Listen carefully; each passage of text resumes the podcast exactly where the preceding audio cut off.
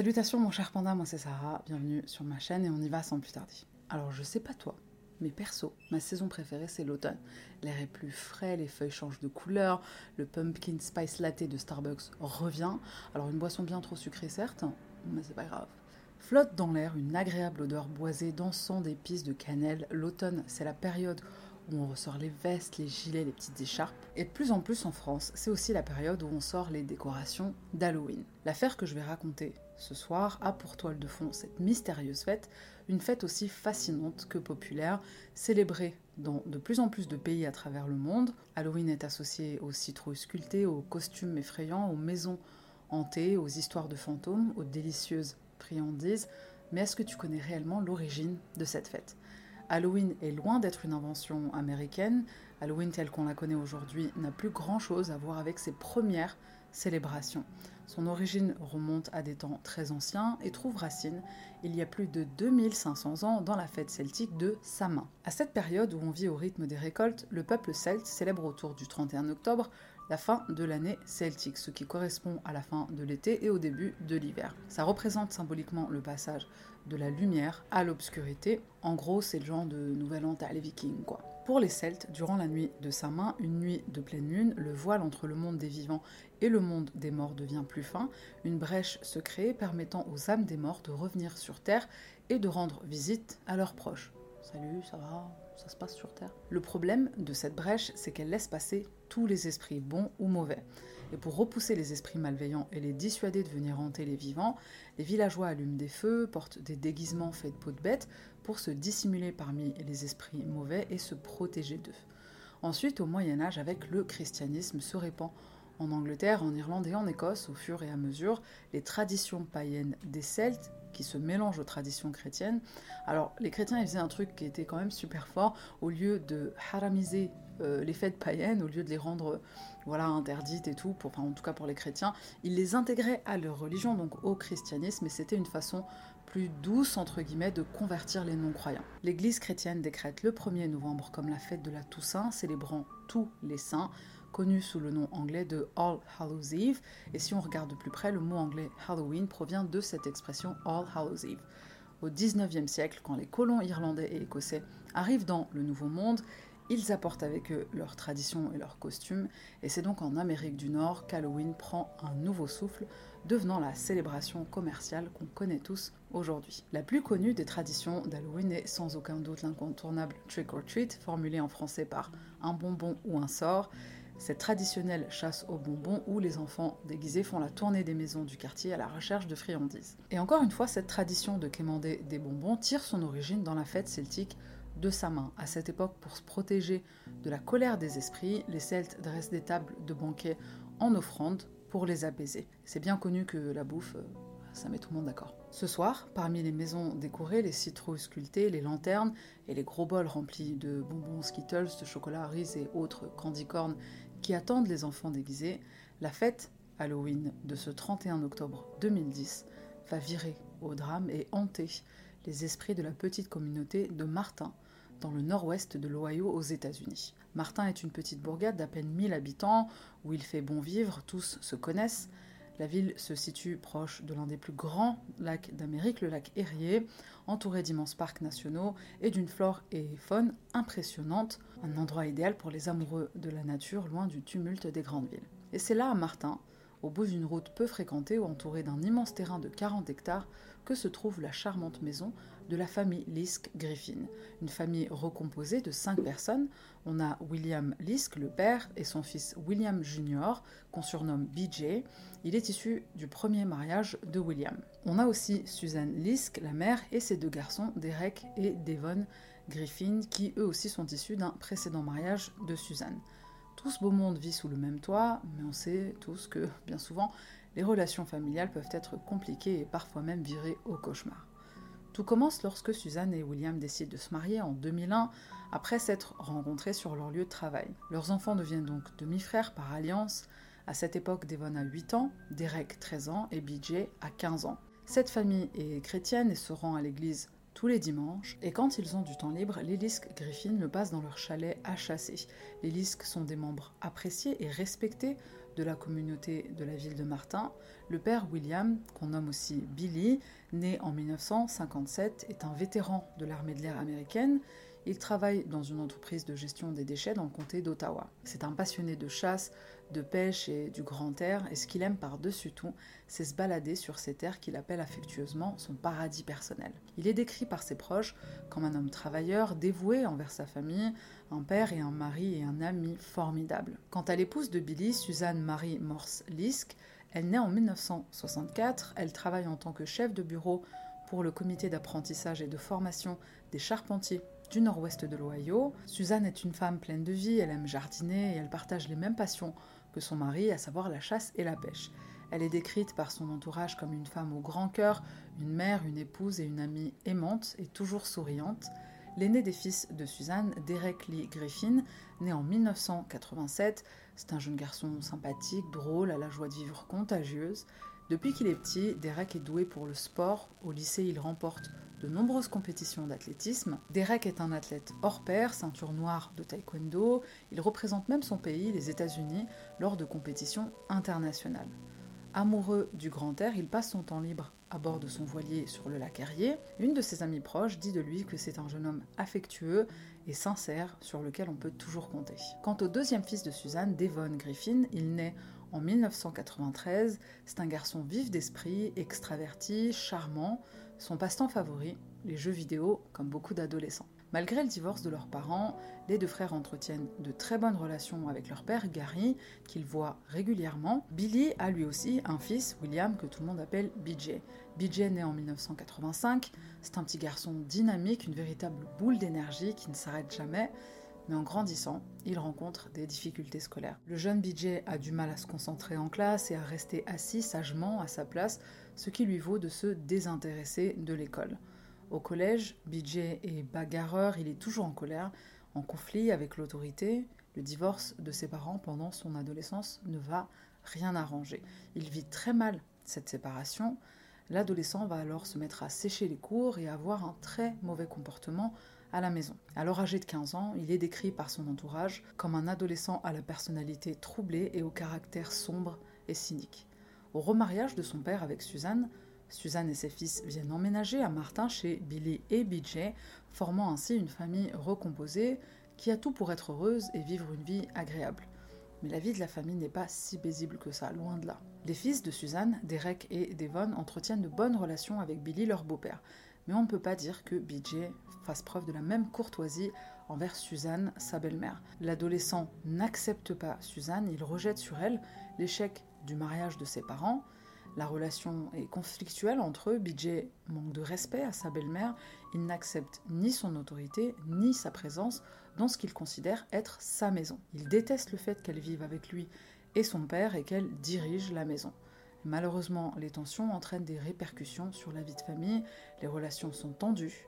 Face à cette situation, Bill et Suzanne tentent d'apaiser les conflits, les disputes quotidiennes, en instaurant des règles de vie à respecter à la maison afin de retrouver un environnement familial apaisé. Mais BJ, bah, ça ne l'intéresse pas, il ne supporte pas qu'on lui impose quoi que ce soit, l'autorité parentale et la discipline, très peu pour lui.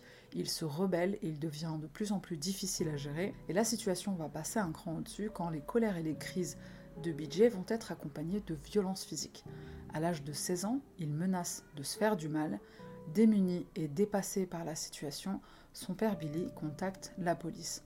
À leur arrivée, l'adolescent se jette sur les deux officiers pour les agresser. C'est le début des problèmes avec la justice pour BJ. Quelque temps plus tard, après une énième dispute entre Suzanne et BJ, l'adolescent frappe violemment sa belle-mère à la poitrine. BJ a 17 ans à ce moment-là, et cet événement marquera le début d'une longue descente aux enfers pour la famille Lisk. Jusqu'à présent, BJ n'avait encore jamais été violent physiquement avec sa belle-mère. Suzanne porte plainte pour agression, Malheureusement, la violence continue. Une autre fois, alors que Suzanne est dans la cuisine, BJ la blesse à l'œil et lui jette au visage une tasse de café. Après ça, il lui vole ses clés de voiture et il disparaît pour la journée. Inculpé pour voie de fait et vol qualifié, ces accusations sont finalement abandonnées puisqu'on considère BJ comme inapte pour un procès. Pourquoi? Parce qu'on procède à une évaluation de sa santé mentale, évaluation psychiatrique qui est demandée par le juge il en ressort que BJ a de graves troubles mentaux, il est diagnostiqué souffrant d'un trouble schizo-affectif et des tendances à, euh, à, vouloir quitter ce monde, on va le formuler comme ça. Une personne qui souffre d'un trouble schizo-affectif présente à la fois une psychose et un trouble de l'humeur. Le mot schizo fait référence à des symptômes qui correspondent à des idées délirantes, des hallucinations, des pensées, des paroles et un comportement étrange et inadéquat indiquant une perte contact avec la réalité. Et le mot affectif fait référence aux émotions et à l'humeur de la personne avec des phases de dépression et de manie. Le cycle de violence dans lequel est enfermée la famille Lisk est sans fin. Billy se rend compte qu'il ne peut plus gérer la situation. Il prend la décision d'éloigner BJ en le plaçant dans un établissement spécialisé. Il s'agit d'un foyer pour adolescents à Sandusky, environ une heure de la maison familiale. Billy n'a pas d'autre choix, il doit protéger son fils de lui-même et protéger le reste de la famille. Pendant son séjour, BJ, qui a besoin d'un suivi personnalisé et de soins adaptés, reçoit enfin un traitement antipsychotique, traitement qui vise à diminuer son agressivité. Au foyer pour jeunes, son comportement violent lui vaut des démêlés avec la justice à trois reprises, dont une fois pour une bagarre entre lui et son père qui venait lui rendre visite. Pour autant, Billy continue de rendre régulièrement visite à son fils, il fait ce qu'il peut pour l'aider à aller mieux. Les jours où il vient le voir, il l'emmène à des parties de chasse, de pêche ou encore faire du camping en pleine nature. Au bout de quelques mois, au foyer, l'état de BJ semble se stabiliser. BJ est âgé maintenant de 20 ans, il est autorisé à revenir à la maison à condition qu'il prenne son traitement. Une fois de retour chez lui, il trouve que ça va mieux, et donc il arrête son traitement. Et puisque ça va vraiment bien, il commence même à boire de l'alcool et à fumer du cannabis à longueur de journée. BJ présente toujours un danger pour son entourage et un événement va être celui de trop. Alors que Suzanne est tranquillement sous la douche, BJ tente de l'agresser. La pauvre femme effrayée arrive à repousser son agresseur, son beau-fils. Cet événement va traumatiser Suzanne, c'en est trop. BJ est incontrôlable. Suzanne en est arrivée à un point où elle a peur de son beau-fils. En apprenant ce qu'il s'est passé, Billy, le père, en colère contre son fils, le met immédiatement à la porte. BJ est maintenant majeur, il a 21 ans, il va traîner, vagabonder quelque temps dehors, avant que son père, qui ne peut pas se résoudre à l'abandonner, reprenne contact avec lui.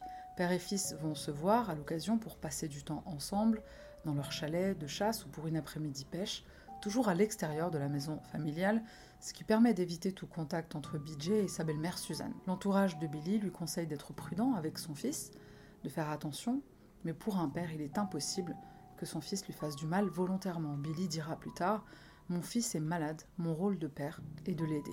Les années passent, BJ a désormais 23 ans, le jeune homme est toujours traité pour sa maladie mentale. Il voit son psychiatre pour le suivi de son traitement. Cependant, lors d'un rendez-vous de contrôle, le psychiatre remarque que BJ n'est pas régulier dans la prise de son traitement et au vu des antécédents de son patient, il considère BJ comme un danger pour lui-même et pour les autres. Le jeune homme sera hospitalisé sous surveillance pour contrôler qu'il prenne bien ses médicaments et quand il est informé de l'hospitalisation de son fils, Billy, dans la foulée, dépose auprès du tribunal compétent une demande de tutelle dans laquelle il précise qu'il veut protéger son fils de lui-même et protéger les autres en apportant à BJ toute l'aide dont il aura besoin. Billy souhaite que son fils soit placé dans un établissement spécialisé de transition afin qu'il puisse continuer à le voir en dehors de l'établissement sous sa surveillance. Là où beaucoup auraient jeté l'éponge, on peut quand même admirer l'amour de ce papa qui n'abandonne pas son fils et qui continue de se battre pour lui.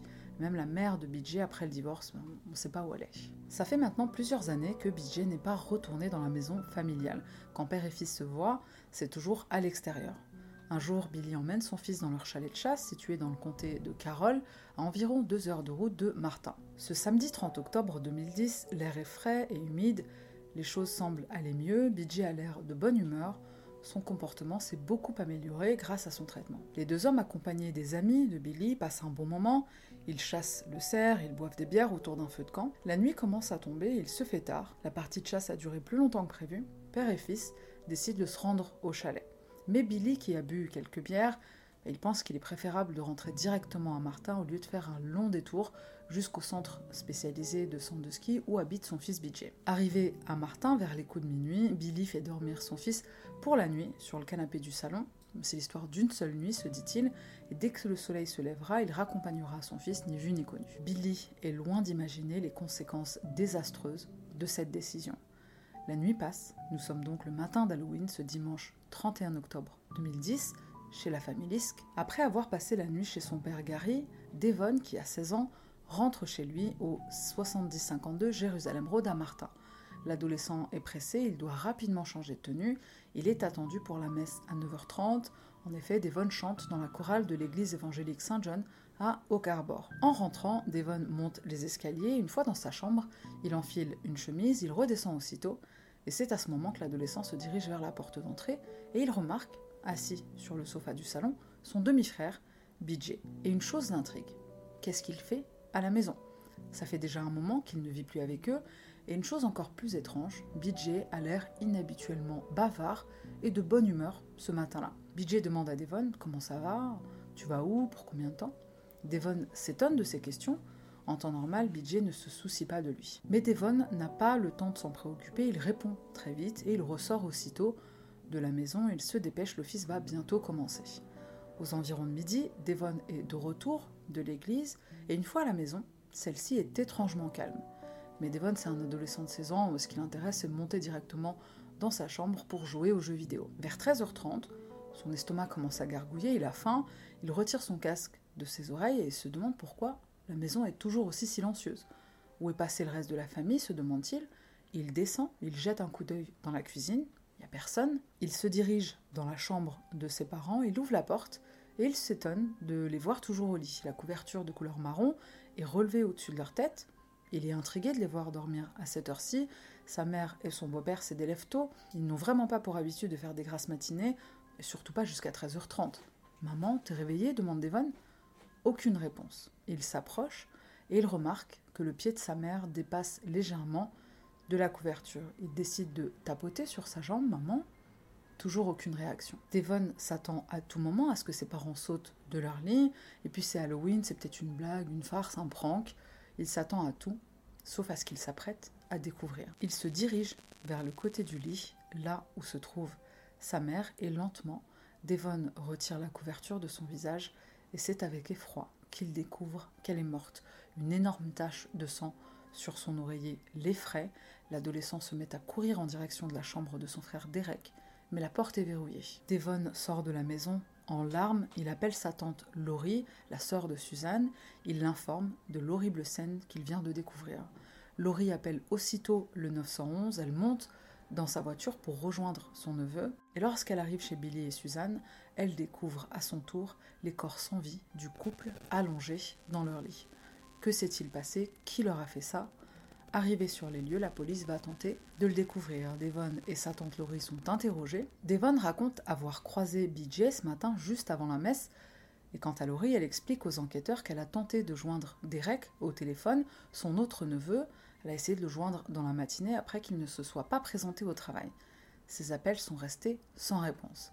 Alors quand elle reçoit le coup de fil paniqué de son autre neveu Devon, elle sait instinctivement que quelque chose de grave s'est passé surtout quand elle apprend que BJ était à la maison ce matin-là. Laurie le sait dangereux et imprévisible. Plusieurs fois par le passé, il a menacé sa belle-mère Suzanne. Le bureau du shérif du comté d'Ottawa mène l'enquête afin d'élucider les meurtres de la famille Lisk, une famille qui connaît l'horreur le jour d'Halloween. Billy et Suzanne ont tous les deux été abattus dans leur lit par un calibre 22 alors qu'ils dormaient. Billy a reçu cinq balles à bout portant dans la tête et au visage. Le pauvre homme était toujours allongé dans sa position naturelle pour dormir, ce qui indique qu'il a été probablement tué avant Suzanne. Quant à Suzanne, elle a eu le temps d'entendre les coups de feu, elle s'est visiblement redressée sur le lit et à ce moment-là, elle reçoit à son tour trois balles dans la tête. Son corps retombe sur le lit, mais l'horreur ne s'arrête pas là. L'autopsie révèle qu'elle a été violée post-mortem par le meurtrier. Après avoir inspecté le rez-de-chaussée de la maison, les officiers montent à l'étage pour mesurer toute l'ampleur du carnage il remarque que la porte de la chambre de Derek est verrouillée, il défonce la porte et découvre le jeune homme recroquevillé sur son lit, le corps tourné face au mur. Derek a aussi été tué dans son sommeil de plusieurs coups de marteau au niveau du crâne. L'autopsie de Derek confirme qu'il est décédé des suites de ses blessures à la tête. Il n'y a aucun signe de lutte. Derek n'a même pas eu le temps de se défendre. Il a été sauvagement assassiné alors qu'il dormait paisiblement lui aussi, complètement inconscient du danger. Selon les enquêteurs, Derek a probablement été la première victime de ce massacre familial. Il est tué en premier avec le marteau pour ne pas réveiller Suzanne et Billy qui dorment au rez-de-chaussée, et cette analyse est d'autant plus probable compte tenu du fait que Derek est le seul à ne pas avoir été tué par balle. Il aurait sûrement été réveillé par les coups de feu. Dans la maison, la police découvre le marteau ensanglanté, l'arme du crime, l'arme qui a servi à tuer Derek. Lors de la fouille de la maison, la police saisit également une impressionnante collection d'armes à feu, ce qui en réalité n'est pas étonnant quand on sait que les Lisk Griffin sont des chasseurs. Les douilles des balles du calibre 22 récupérées sur la scène de crime correspondent à l'une des armes que la famille possède, mais cette arme n'est pas retrouvée dans la maison. En faisant le tour de la propriété, des empreintes de pas dans la boue conduisent la police jusqu'à l'étang derrière la maison. La police soupçonne que l'arme aurait pu y être jetée, mais une fois l'étang inspecté, les recherches ne donnent rien. Le rapport de police indique qu'il n'y a aucune trace d'effraction, aucun vol, aucune preuve de lutte, ce qui prouve que la famille connaissait le coupable. Et celui qui manque à l'appel, bien sûr, c'est BJ. Tous les soupçons se portent naturellement sur lui, il est le principal suspect dans cette affaire. Et ça ne fait aucun doute que BJ était présent la nuit du drame, on le sait grâce au canapé du salon utilisé comme lit et le témoignage de Devon, son frère, qui l'a vu ce matin-là. L'heure tourne, l'enquête se poursuit pour retrouver celui qui a commis ce terrible massacre on sait que BJ a pris la fuite au volant de la voiture de son père, une Ford F-150, mais pour aller où? La juge Kathleen Gisler lance un mandat d'arrêt. La police soupçonne que BJ s'est rendu au chalet de chasse familial dans le comté de Carroll. Et il ne faudra pas bien longtemps à la police pour retrouver la trace de BJ. Alors qu'une équipe est en route pour rejoindre le chalet, les policiers apprennent qu'il vient d'être aperçu dans un subway en train d'acheter un sandwich. Les images de vidéosurveillance le confirment. Encore une fois, tué, visiblement, ça donne faim. À leur arrivée au chalet de chasse, les policiers identifient la Ford blanche de la famille Lisk. Ils encerclent la propriété et ils remarquent BJ sur le porche, appuyé contre un poteau. Il fume une cigarette. Bien sûr, les policiers l'arrêtent. Et si tu te demandes ce qu'est devenu le sandwich Subway, il est retrouvé posé sur le comptoir de la cuisine, même pas entamé. Quel gâchis. Le chalet est fouillé, BJ est inspecté et les policiers remarquent du sang séché sur ses chaussures et sur ses vêtements. On retrouve également sur lui l'arme de calibre 22, celle qui a servi au meurtre de Billy et Suzanne. On retrouve le portefeuille et le téléphone portable de son père. BJ est arrêté le soir même des meurtres et détenu au département du shérif du comté de Carroll avant d'être transféré au comté d'Ottawa, là où les meurtres ont été commis. Avant d'entrer dans sa cellule, on demande à BJ de porter une blouse anti... Euh, comment on dit Le mot en S euh, quand les gens euh, veulent mettre fin à leur jour, parce qu'on soupçonne que c'est ce que BJ peut faire. BJ refuse de porter cette blouse, il frappe au visage l'un des adjoints du shérif qui l'accompagne. Le jeune homme est très agité et pour le calmer, un des officiers le menace avec un taser. BJ finit par obtempérer, pendant son interrogatoire, il reste silencieux, il ne donne aucune explication à son terrible geste. Enfin, ses terribles gestes. L'enquête s'intéresse alors aux antécédents judiciaires du jeune homme. On constate que les autorités locales connaissaient très bien BJ. Ils ont été appelés chez la famille Lisk plusieurs fois pour violence domestique. Le voisinage est interrogé par la police et les témoignages de Marc Gradel et de sa femme Michel, voisins et amis de la famille Lisk, vont être très intéressants. Le couple raconte à la police que BJ aimait torturer et tuer des animaux domestiques du quartier avant de s'attaquer plus tard à des animaux sauvages. Un des chiens du voisin a été abattu par un calibre 22. Tiens donc, la même arme qui a servi à tuer Billy et Suzanne. Quand on sait que torturer des animaux à un jeune âge est une tendance qu'on retrouve chez certains tueurs en série, ça fait froid dans le dos. Michel déclare à la police que le jour du drame, elle a entendu ce qui ressemblait à des coups de feu vers 6h30 le matin d'Halloween. Ce qui signifie que lorsque Devon est passé en coup de vent ce matin-là, vers 9h, pour se changer, sa famille venait tout juste d'être abattue dans la maison. Si Devon avait dormi à la maison familiale, il aurait été tué lui aussi. Il a sûrement échappé à une mort horrible en allant dormir chez son père ce soir-là. À l'annonce de ce terrible drame, les familles Lisk et Griffin sont dévastées. Trois d'entre eux ont été sauvagement assassinés par l'un des leurs, qui plus est. La tragédie ne s'arrête pas là pour la famille Lisk qui est déjà éprouvée et endeuillée, un autre malheur va suivre. La sœur de Billy, Sue Dunmier, trouve la mort le lendemain de la tuerie dans un tragique incendie. Le garage de sa maison prend feu alors qu'elle se trouve à l'intérieur. Le rapport de police indique que Sue fumait souvent à l'intérieur du garage qui contenait des bisons d'essence pour les tondeuses et autres matériaux inflammables. Le sort s'acharne sur la famille Lisk, une horrible tragédie qui fait 4 victimes en moins de 24 heures. Un mois après les faits, BJ est toujours détenu à la prison du comté d'Ottawa. Le montant de sa caution est fixé à 3 millions de dollars. Le jeune homme de 25 ans se présente devant le juge Bruce Winters. Il est poursuivi pour six chefs d'accusation de meurtre aggravé pour lesquels il plaide, attention, non coupable. Face au profil psychologique de l'accusé, les avocats de la défense ainsi que le procureur Mark Mulligan demandent une évaluation psychiatrique de l'état mental de BJ. Les expertises confirment une altération des facultés mentales du jeune homme et malgré ça, le rapport conclut que sa santé mentale est conforme à la tenue d'un procès, BJ est donc apte à être jugé. Ses avocats soutiennent qu'il ne peut pas être reconnu coupable à cause de son aliénation mentale.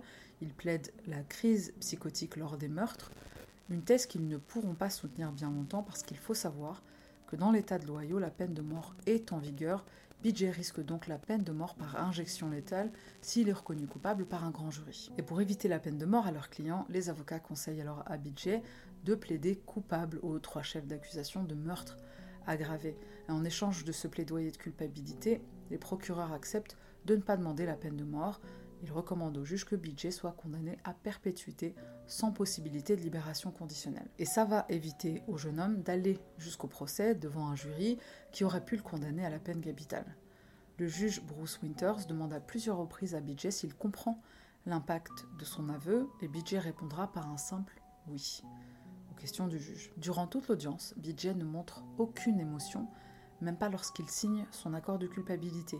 Le seul moment où il exprime des remords, c'est à la fin de l'audience quand il s'adresse à sa famille et je le cite J'aimais mon père et ça me rend malade chaque fois que je pense à ce que j'ai fait. Je ne peux pas expliquer pourquoi ça s'est produit. Je tiens à dire que je suis extrêmement désolée. Tout est ma faute. Je ne blâme personne à part moi et le diable. Satan a toujours essayé de détruire mon âme. J'aurais aimé que cette chose terrible ne se soit jamais produite. J'espère que tout le monde finira par trouver la paix et le bonheur grâce à Dieu et de me pardonner. Je vous aime, je suis vraiment désolée. Un moment assez particulier où de nombreuses larmes seront versées par la famille et les amis présents. Le 9 septembre 2011, William Jr. Lisk, dit BJ, est condamné à trois peines d'emprisonnement à perpétuité sans possibilité de libération conditionnelle pour les meurtres de son père William Lisk, 53 ans, sa belle-mère Suzanne Lisk, 46 ans, son demi-frère Derek Griffin, 23 ans. BJ est transféré à l'établissement correctionnel de Ross, à Chillicothe, dans l'Ohio. Après avoir passé quelques années en prison, le 31 mars 2015, BJ, alors âgé de 29 ans, est retrouvé mort dans sa cellule des suites d'une blessure qu'il s'est infligée. D'un côté, on a BJ qui souffre d'une maladie mentale, de l'autre, on a son père qui est dévoué, éprouvé, et ce pauvre homme a essayé pendant si longtemps d'aider son fils, il ne l'a jamais abandonné, lui a même trouvé un traitement adapté à un établissement spécialisé. Pendant des années, Billy a été tiraillé entre son amour envers son fils et sa loyauté envers sa femme.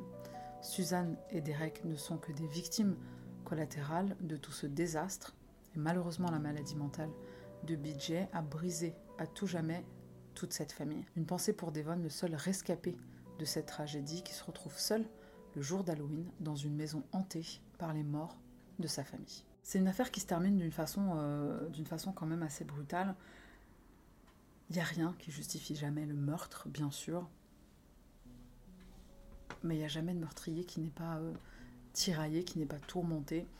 Euh, ce que j'aimerais comprendre, en fait, pendant un moment, je pensais que BJ était tourmenté à cause du divorce de ses parents. Ça peut avoir vraiment des conséquences désastreuses sur une personne, surtout s'il y a un fond de, de maladie mentale quelconque là, c'était le cas avant. Donc, évidemment, la maladie mentale qui était là précédemment et qui a enfin, été à l'origine de, plusieurs mots qui se sont présentés bah, à l'école, euh, échec scolaire, difficultés scolaires, etc. Et puis la culminance euh, bah, jusqu'au meurtre. C'est notre euh, première affaire Halloween pour le mois d'octobre. Il y en a d'autres qui arrivent et une spéciale pour le dernier dimanche du mois d'octobre. Merci d'être resté jusqu'à la fin. Merci pour les personnes qui soutiennent la chaîne en étant abonnés, en étant membres aussi. Et on se retrouve la semaine prochaine pour une nouvelle affaire.